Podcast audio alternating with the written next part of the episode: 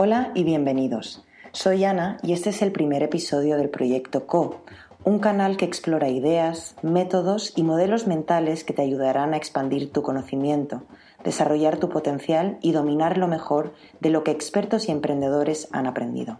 Puedes conocer más en efectocolibri.com slash podcast. Mi invitado hoy es Gonzalo Martín Domingo, cofundador de Hemper, una empresa social que ofrece mochilas de cáñamo confeccionadas a mano por comunidades en Nepal. Una empresa que ha crecido de manera incremental en los dos últimos años para generar conciencia social y medioambiental. En este episodio hablamos de cómo empezó todo y cómo hicieron para crecer, los retos que enfrentan, el significado del fracaso, la importancia de los valores, la confianza y mucho más.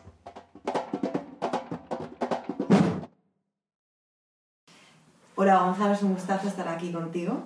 Igualmente. ¿Qué es Hemper? ¿Qué es Hemper para ti? Buena pregunta. Eh, es un proyecto que nació hace, una, bueno, como has dicho, hace dos años en Nepal, que nos permite estar unidos con un país que nos dejó muy marcados en nuestro primer viaje, que nos, es un proyecto que nos permite hacer lo que nos gusta, que nos, espero nos permita en un futuro poder vivir de ello y sobre todo que nos, que a cada uno de los que lo formamos en nuestra rama o en nuestro ámbito nos está haciendo aprender mucho y, que, que, disfrutamos, ¿no? que nos gusta venir aquí por las mañanas a trabajar porque es un proyecto propio por el que apostamos. Entonces, un poco el, resumen es ese. ¿Y cómo, cómo nace Gemper? Pues Gemper nace a raíz de un viaje que hicimos Alex y yo en 2015 eh, y cuando, porque fuimos un mes a trabajar en el verano de 2015 con una ONG local de allí, fuimos a, ayudar, bueno, no íbamos como a hacer un voluntariado, íbamos a buscar unas soluciones para una, para una ONG que, que la verdad es que no tenía, no tenía casi recursos ni medios. Y durante ese viaje conocimos a algunos, algunas otras personas, sobre todo occidentales, y uno de ellos nos comentó que había visto unas mochilas que le gustaban mucho y que, y que las teníamos que ver, ¿no? Entonces nosotros conocimos estas mochilas, este producto, que es un producto muy típico de Nepal, y decidimos comprar varias pues para nuestros amigos como regalos. Y Alex, ya cuando volvimos aquí a España, decidió que para seguir ayudando a esta ONG y habiendo conocido ya este producto que gustaba tanto a la gente occidental, que por qué no comprábamos 50, creo que fue el primer número de mochilas que se compró, y probar a venderlas en España. Se vendieron muy rápidamente y a partir de ahí se empezaron a comprar más mochilas, a hacer más pedidos, conocimos a las personas que trabajaban detrás del producto, nos engancharon mucho más y bueno, fue creciendo hasta hoy. ¿Quiénes son las personas que están detrás del producto? Pues es una, es una comunidad de, en riesgo de exclusión social que hay muchas, o sea, como este proyecto, hay muchos, hay muchos talleres por Katmandú que se dedican a lo mismo, porque es un, un producto muy típico hecho con cáñamo, que, que allí todo eso es, es lo más tradicional, pero nosotros trabajamos con una comunidad especial que, que viven en Budanilcanta y trabajan allí que son, fueron, eran unas 12 familias, pero bueno, ahora está creciendo un poco. Y, eso, tienen el taller al lado de sus casas, trabajan todos, tanto los, los maridos como las mujeres. Unos tejen las telas, otros confeccionan las mochilas.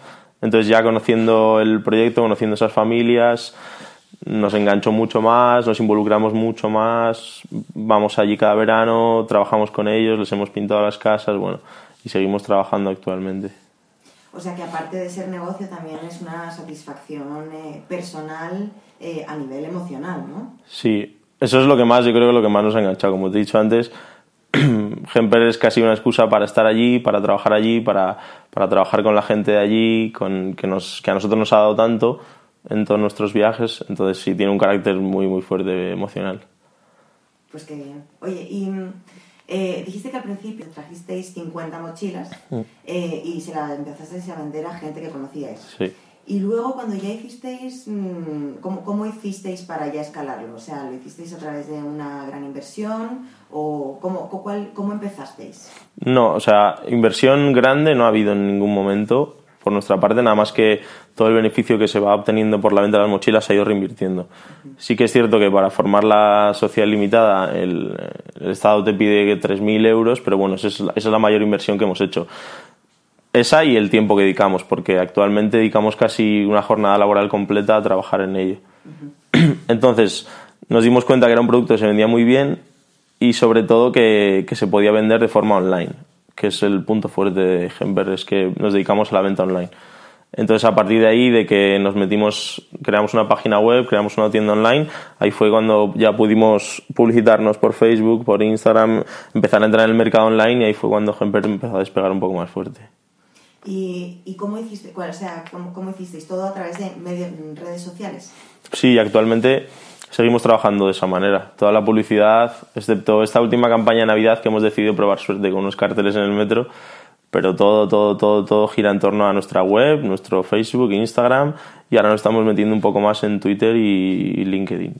Pero funcionamos todo por redes sociales. O sea que fuisteis, ¿y cómo fue el crecimiento del equipo? Porque empezasteis siendo, ¿cuántos? Al principio eran dos. O sea, bueno, digamos que la primera apuesta por, por Hemper fue de Alex y de Carlos, que fueron quienes trajeron las 50 primeras mochilas. Y a partir de ahí, en un periodo súper corto de tiempo, pues nos fuimos uniendo tanto Gloria como Manu, como María y yo. Y ya juntamos el equipo de seis. Y ahora ya hemos tenido que, solicitar la ayuda de otros tres chicos que nos ayudan con atención al cliente, logística, pedidos. Entonces ahora somos nueve ya. ¿Y la, la distribución del producto cómo funciona? ¿En qué sentido? De, o sea, tenéis una tienda online, tenéis un ah. almacén que está en Madrid. Sí. Y, o sea, ¿vendéis solo en Madrid? No, ahora actualmente tenemos venta a toda España, incluido Canarias y Baleares, y a Portugal. Es la venta que hacemos. Y es toda online. Es cierto que hasta hace poco hemos, hemos participado de diversos mercadillos o mercados pues, navideños, o el mercado de diseño, por ejemplo, aquí en Madrid, el Palo Alto en Barcelona, pero toda, toda el 90 y mucho por ciento de nuestra venta la dedicamos al online. ¿Y, ¿Y empezasteis con un diseño de mochila o con diferentes diseños? Porque tenéis ahora varios productos, ¿no? Sí, al principio fueron Además eran diseños que, que, no habíamos diseñado nosotros, simplemente eran modelos que ya hacían ellos, que nos gustaban. Y auténtico de Sí, lo más que al final es, es, o sea, es muy parecido a estos diseños que tenemos ahora, pero con un carácter un poco más hippie, un poco menos menos sí, esa es la palabra, o menos occidental. Entonces al principio sí que se trajeron varios diseños, pero o sea, nosotros no habíamos participado de ellos. Actualmente tenemos más de casi unos 18 diseños diferentes, más fundas de ordenador que acabamos de traer y otros productos que queremos traer en un futuro. Vale, genial. Que ya son diseños nuestros. Si me tuvieras que em, explicar los mayores retos, ¿cuáles, ¿cuáles serían? Pues yo creo que son dos. Es, el principal es trabajar con Nepal desde España, que es muy complicado, es una cultura diferente, gente que piensa de otra manera, otra forma de hacer las cosas, otra forma de vida, que son lo que más, los que más, o sea, lo que más quebraderos de cabeza nos trae. Pese a que ellos siempre están por la labor de hacer todo lo que nosotros les, les solicitamos y viceversa, pero aún así la comunicación es, es bastante complicada, aparte del horario y todo esto. Ese sería uno. Y el segundo es, es el riesgo que conlleva dejar de hacer algo por dedicarse plenamente a Gember. Esos son los. ¿Y cómo los manejáis? pues con Nepal cada vez mejor. O sea, Carlos, sobre todo, que es él, y Alex, que son los que más comunicación tienen con ellos directamente, cada vez mejor. Las comunicaciones, ellos ya nos conocen más, confían más en nosotros, ya no somos aquellos jóvenes que les pedían mochilas de vez en cuando. Ahora tenemos pedidos mucho más eh, seguidos, mes a mes, todo es más fácil. Y, y el, otro reto, digamos, eh, lo que es venir aquí todos los días y, y, dejar otras cosas de hacer, yo creo que es un poco más fácil. Pero bueno, sí es cierto que hay días que te encuentras, pues yo qué sé, si un día las ventas bajan un poco, te ves con la, un soga al cuello, ¿no? ¿Qué pasará? Y de repente si, si no vendemos, ¿qué ocurre? Pero bueno, supongo que las cosas siempre van así, tienes que apostar por ello y, y nos gusta hacerlo, entonces tampoco es mayor problema. Pero bueno. que lo que os mantiene ahí es la pasión, es sí, sí. Las, ganas y de que es un proyecto nuestro, que yo creo que eso es lo mejor que te puede pasar, encontrar algo que te gusta y que es tuyo propio, que es tu idea, que es que trabajas para ti, eso está claro. ¿Y mm, podrías decir que habéis fracasado en algo? Fracasar. Bueno, ¿qué es el fracaso para ti? ¿Qué es, el fracaso es que es una palabra muy fuerte, ¿no? No, yo creo que fracasar así nunca. Incluso si un día tenemos que cerrar porque ejemplo deja de funcionar lo que sea, no será un fracaso porque ya hemos generado un impacto muy fuerte tanto en España como en Nepal. Entonces, fracasar creo que es una palabra que no va con nosotros.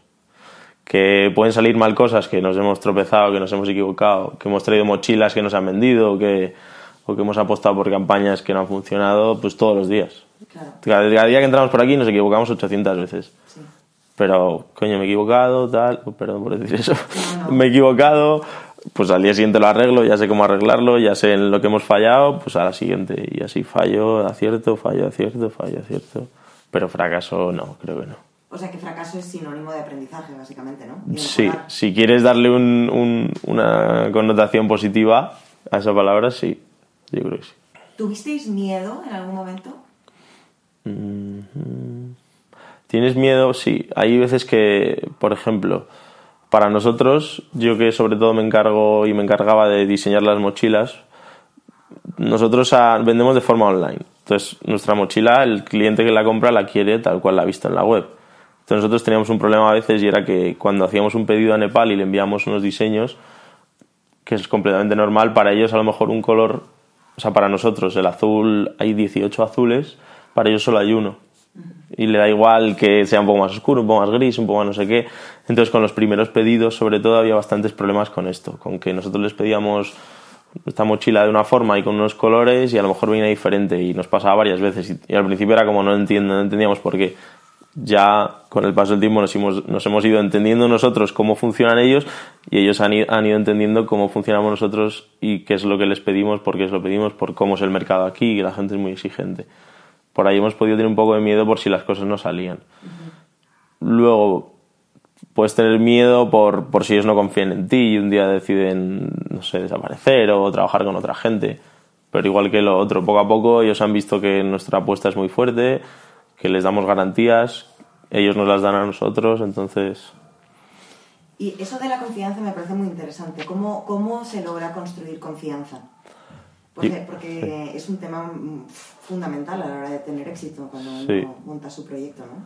Yo creo que con el día a día, con los resultados diarios, con, sobre todo con el trabajo de día a día, de ver que estamos pendientes de ellos, que vamos allí, sobre todo porque desde este verano, por ejemplo, o sea, nosotros hemos ido ya tres veces, Alex y yo. Eh, Carlos ha ido otras tres o cuatro, Gloria, otra compañera también ha ido, María también. Entonces, ellos nos han visto allí, hemos trabajado con ellos, como te dije, en, en 2016 les pintamos todas las casas, que yo no sé si lo verás o te lo enseñaré luego. Sí, les hicimos un proyecto, estuvimos una semana allí con ellos pintándoles a cada uno su casa con los motivos parecidos a los que utilizamos en las telas. Entonces, pues poco a poco las relaciones con ellos han ido creciendo bastante, sobre todo en confianza. Yo creo que están muy, muy altas los niveles de confianza. Entonces, sobre todo eso, con, con el cara a cara, con vernos, con viajar allí, con apostar por ellos con enseñarles que apostamos solo por ellos, que no es que haya sido que son ellos y mañana van a ser otros, sino que nosotros nos estamos involucrando allí. Actualmente hemos preparado un proyecto de educación por las tardes para los, para los hijos de los padres, para que puedan seguir trabajando, entonces los niños van a clases por las tardes para hacer los deberes.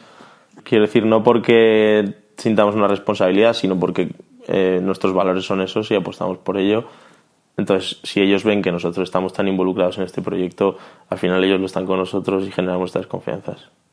¿Cuáles, ¿Cuáles son los valores de Kemper? Buena pregunta.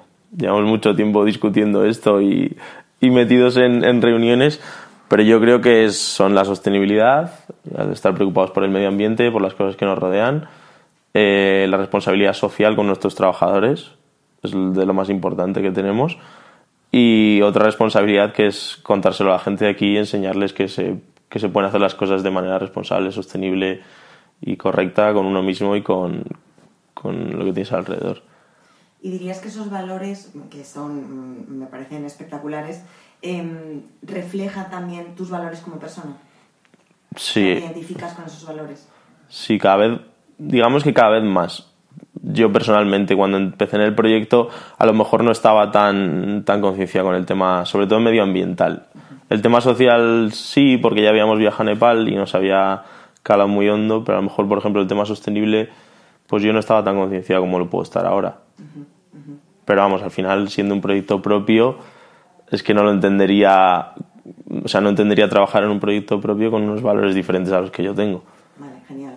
Porque es que hay mucha gente que sí lo hace, sí lo entiende, porque ve, ¿no? Sí, pero ¿qué nivel de motivación puedes tener? ¿Sabes? Aquí a lo mejor, si, o sea, si compartes valores con la marca en la que trabajas, es que tu nivel de motivación tiene que ser 100 sobre 100. Si no compartes valores, ahí yo creo que estás perdiendo bastante No sé, bastante- Sentido. sí, pierde un poco el sentido. Es cierto que somos seis personas, seis socios, que cada uno tiene una manera de ver las cosas, como es lo más normal, pero al final el, el, el foco sobre el que trabajamos es el mismo. Sí. Y todos compartís esos valores, ¿no? Sí, sí, absolutamente. Y eso me, me lleva al, a una pregunta que me parece clave, que es em, ¿cómo mm, os relacionáis? ¿Qué tipo de relaciones tenéis entre los seis socios? Bueno, es complicada esa pregunta. Sobre todo, yo creo que más tienen que ver a lo mejor con nuestro puesto en la empresa o con nuestro departamento en el que más o menos trabajamos, aunque no tengamos los departamentos súper definidos. Pero, por ejemplo, Carlos, que es quizá el que más centrado está en el tema sostenible, mucho más, es quien se dedica a todo el tema de materiales con los que trabajamos, de las, las labores de producción, cómo producimos, etc. etc., ¿no? Pero mm, luego creo que el resto sí que estamos un poco más igualados en ese aspecto en cuanto a valores. A lo mejor Gloria, que es alguien que conoce un poco más el mundo del emprendimiento social, está más metida ahí, ¿no? Que nosotros a lo mejor antes no lo conocíamos tanto, pero yo creo que en cuanto a valores estamos bastante igualados. ¿Y dirías que sois, o sea, son relaciones entre personas autónomas? O, o, o puesto de otra manera, ¿qué significa, eh, o sea, el concepto jefe, cómo funciona dentro de gente? Como te he dicho antes, es una pregunta como que parece que nos conoces ya, porque nosotros tenemos, parece que no, pero fua, al principio nos unimos seis, joder, venga, y, si fuéramos diez hubiéramos empezado diez personas, ¿no? Porque cuanta más gente se supone que mejor, te van a ayudar, pero claro, luego te plantas en un punto en el que tienes que tomar decisiones importantes y tomar decisiones importantes entre seis personas, que aunque compartamos valores, cada uno tiene sus ideas, su forma de ver las cosas, pues suele, suele resultar un poco complicado. Es complicado, pero bueno, poco a poco, al final con consenso, con votaciones. Luego es cierto que el puesto de jefe, digamos que no, no está cubierto en Gember. No hay nadie, de momento, que esté trabajando como jefe. Sí que hay personas, como puede ser Alex o Gloria, en las que a lo mejor mm, cedemos más responsabilidades, porque bueno porque confiamos en que ellos lo van a hacer de una forma que, que va a favorecer a la empresa pero no hay un jefe así como como tal no, es- no existe esa persona dentro de, de Gemper de momento. Que no quiero decir que no quiero decir que no que en un futuro no sea lo mejor que haya alguien que comparta los valores con Gemper al 100% que, que se pase el día pensando en Gemper y que sea Gemper él que sea él el que guíe todo pero bueno Y bueno, pero igualmente, o sea, sí se ha ido como desarrollando de manera orgánica y mm, en cada área de expertise cada uno tiene más o menos responsabilidad. sí sí por supuesto Y, y eso cómo afecta a, a la cultura y al, al- a, la- a lo, a- a lo que se vive al día a día. En, en- ¿qué quiero decir, ¿son relaciones más ligeras o crees que, o sea, crees que impacta de manera positiva o de manera negativa? Hombre, es- espero que esté impactando de manera positiva, porque al final cada uno... Lo bueno que tenemos en Gemper todos es que cada uno somos bastante diferentes profesionalmente al resto. Gente que viene de ingeniería, yo que vengo del mundo del arte, gente que viene de la comunicación, dos chicos que son Carlos y Gloria que vienen del mundo del emprendimiento directamente, luego Manu que está más especializado en todo el tema online, redes sociales, digo redes sociales, el tema web y todo esto. Entonces, como que depositamos bastante confianza los unos en los otros en los campos en los que creemos que el otro es bueno. Es cierto que a veces hay un poco de rencillas ahí porque, pues porque mi visión a lo mejor de cómo debemos llevar no sé, las redes sociales puede ir de una manera y a lo mejor la de Carlos, la de Gloria, la de Alex, la de quien sea, puede ir de otra manera y podemos tener un roce ahí, pero porque al final somos jóvenes, tenemos la misma edad y es muy difícil ponerse al mismo nivel o ponerse sobre todo por debajo y decir, vale, sé que él sabe más que yo en esto, vamos a dejar, o sea, que él lo haga y confiamos en él. O sea que Pero entonces, ¿cómo- es tanto bueno como malo, es tanto positivo como negativo, pero yo creo que, que, que- que a nosotros nos favorece eso, ser bastante diferentes cada uno. Sí, súper. ¿Y cómo, os, eh, cómo manejáis ese tipo de situaciones entonces? O sea, cuando tú tienes una visión diferente que tu compa. ¿Probáis las dos cosas o empezáis con uno y luego le metéis matices de la, de la otra opción? Hemos probado de todo, yo creo, hemos probado, por ejemplo, anuncios en Facebook o en Instagram. Yo he hecho muchos, Alex ha hecho, no sé si Fabián no ha hecho, no, en realidad. O sea, hemos hecho él y yo y al final es lo que hacemos. Hace poco en la campaña de Navidad probamos uno mío y uno suyo. Y al final el público es quien va a decidir lo que funciona mejor.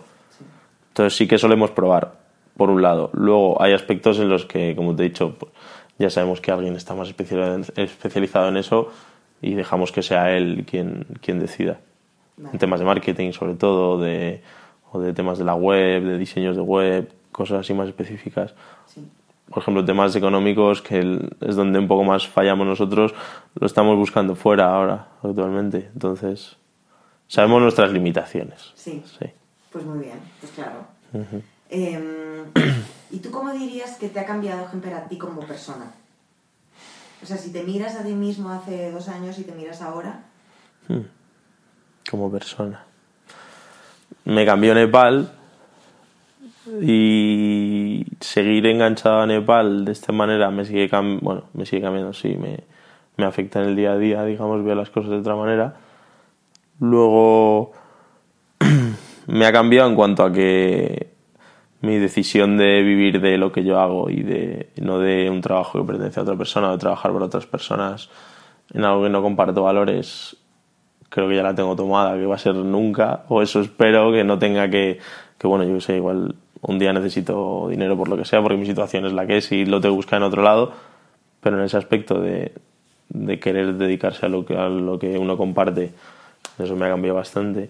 Me ha cambiado en he aprendido un montón del mundo del emprendimiento de que no tenía ni idea. O sea, yo llevo toda la vida trabajando por mi cuenta como artista y diseñador, pero yo no tenía ni idea ni conocía todo este mundo de las startups, las empresas, el emprendimiento. Y ahí hemos aprendido un montón. Luego hemos aprendido, yo creo, cada uno de nosotros del otro, de las labores que realiza el otro. Pues yo me dedicaba a una cosa y veo cómo está el de al lado todo el día trabajando en números, al final aprendo y luego ya más interiormente me ha cambiado sobre todo el hecho de que estemos trabajando casi a jornada completa en un proyecto que actualmente no nos reporta unos beneficios directos a nosotros, sino que todos lo reinvertimos en Hemper y apostamos por ello, o sea, a mí me ha cambiado en cuanto a visión de futuro, sobre todo. O sea, yo antes a lo mejor no tenía tanta visión de futuro con lo que hacía, sino que me gustaba ver resultados más cercanos pero aquí estamos apostando por un proyecto a largo plazo, que es bastante complicado. Compromiso, ¿no? Sí, exacto, compromiso, esa es la palabra. ¿Y dónde ves a Gemper dentro de cinco años? Hmm. Yo lo veo en el mismo sitio, trabajando con, en la misma comunidad, en Nepal, igualmente. Es posible que trabajando, que si todo lo que hemos querido eh, lograr allí o todos los objetivos que nos hemos puesto están cumplidos y esa gente que trabaja para nosotros está, no está en el nivel top que nosotros buscábamos de condiciones laborales, sociales y de todo, y sus hijos tal, sí que es cierto que a lo mejor es posible que nos expandamos, pues porque nuestro nivel de producción tiene que crecer y queremos buscar otra comunidad a la que podemos ayudar y somos conscientes de que la podemos ayudar, sí que nos gustaría. Luego nos gustaría seguir trabajando, yo creo que desde España, porque al final tenemos una responsabilidad bastante grande aquí con, con la gente que nos compra, con, con, enseñarle a la gente que es Nepal, con concienciar, con todas las labores que hacemos aquí y quizá con un grupo de trabajo de personal más grande, más especializado y, ¿por qué no vendiendo en Europa ya bastante consolidados, a lo mejor? Genial. Pues grandes planes, ¿no? Sí, sí, sí, sí, creo grandes, sí. Y, pudiendo vivir de ello. Claro. Sí. O sea, poder vivir de tu pasión, básicamente. Sí, que al final, si nosotros queremos seguir ayudando en Nepal, nosotros tenemos que vivir también aquí, ¿no? Es como que tampoco tiene mucho sentido ayudar a alguien cuando tú no puedes vivir de ello tampoco. Entonces, primero tenemos que cubrir nuestros, nuestras necesidades para poder cubrir las de otras personas. Entonces. Y si pudieras Em, verte a ti mismo hace dos años cuando estabas a punto de empezar con este proyecto, ¿lo volverías a hacer? ¿Vale la pena? Pues, o sea, primero, valer la pena al 100%, yo creo. Aunque volvamos al tema del fracaso, aunque fracases, es lo de menos, yo creo. Todo lo que he aprendido yo aquí en dos años trabajando, eso ya me lo quedo yo y sé que no lo hubiera aprendido en ninguna empresa en la que hubiera sido un mandado. Eso lo tengo claro. Nosotros, Alex y yo, somos muy fans de un tío que se llama Geisio, que es un músico, que cuando acaba sus conciertos y sobre todo en esta última gira, yo he tenido la suerte de ir a verle varias veces y siempre dice algo así como especialízate en algo, ¿no? O sea, hagas, hagas lo que hagas, tienes que ir a ser el mejor de eso para poder sacarlo adelante o para diferenciarte de los demás, ¿no? Entonces, si te gusta pintar, si te gusta cocinar, si te gusta montar en bici o si te gusta, no sé, lo que sea que te guste, dedícate a ello 8, 10, 15 horas al día, que los resultados vienen seguro, segurísimo. O sea, en eso al final nosotros lo comprobamos, nosotros echamos aquí más horas que nadie y, muchas veces nos llevamos a la cabeza con las cosas que conseguimos, pero es como joder, porque no valoramos todo lo que venimos trabajando hasta ese punto que hemos conseguido ese logro. Entonces, yo creo que, que por un lado, por otro, todo es recompensado, todo el trabajo que haces y que es súper positivo saber a lo que te quieres dedicar y dedicarte muy focalizado a ello. Genial. Pues muchas gracias. A ti, por entrevistarnos. Hola chicos, soy Ana de nuevo. Solo un par de cosas antes de finalizar. Podéis encontrar más información sobre los podcasts en efectocolibri.com slash blog.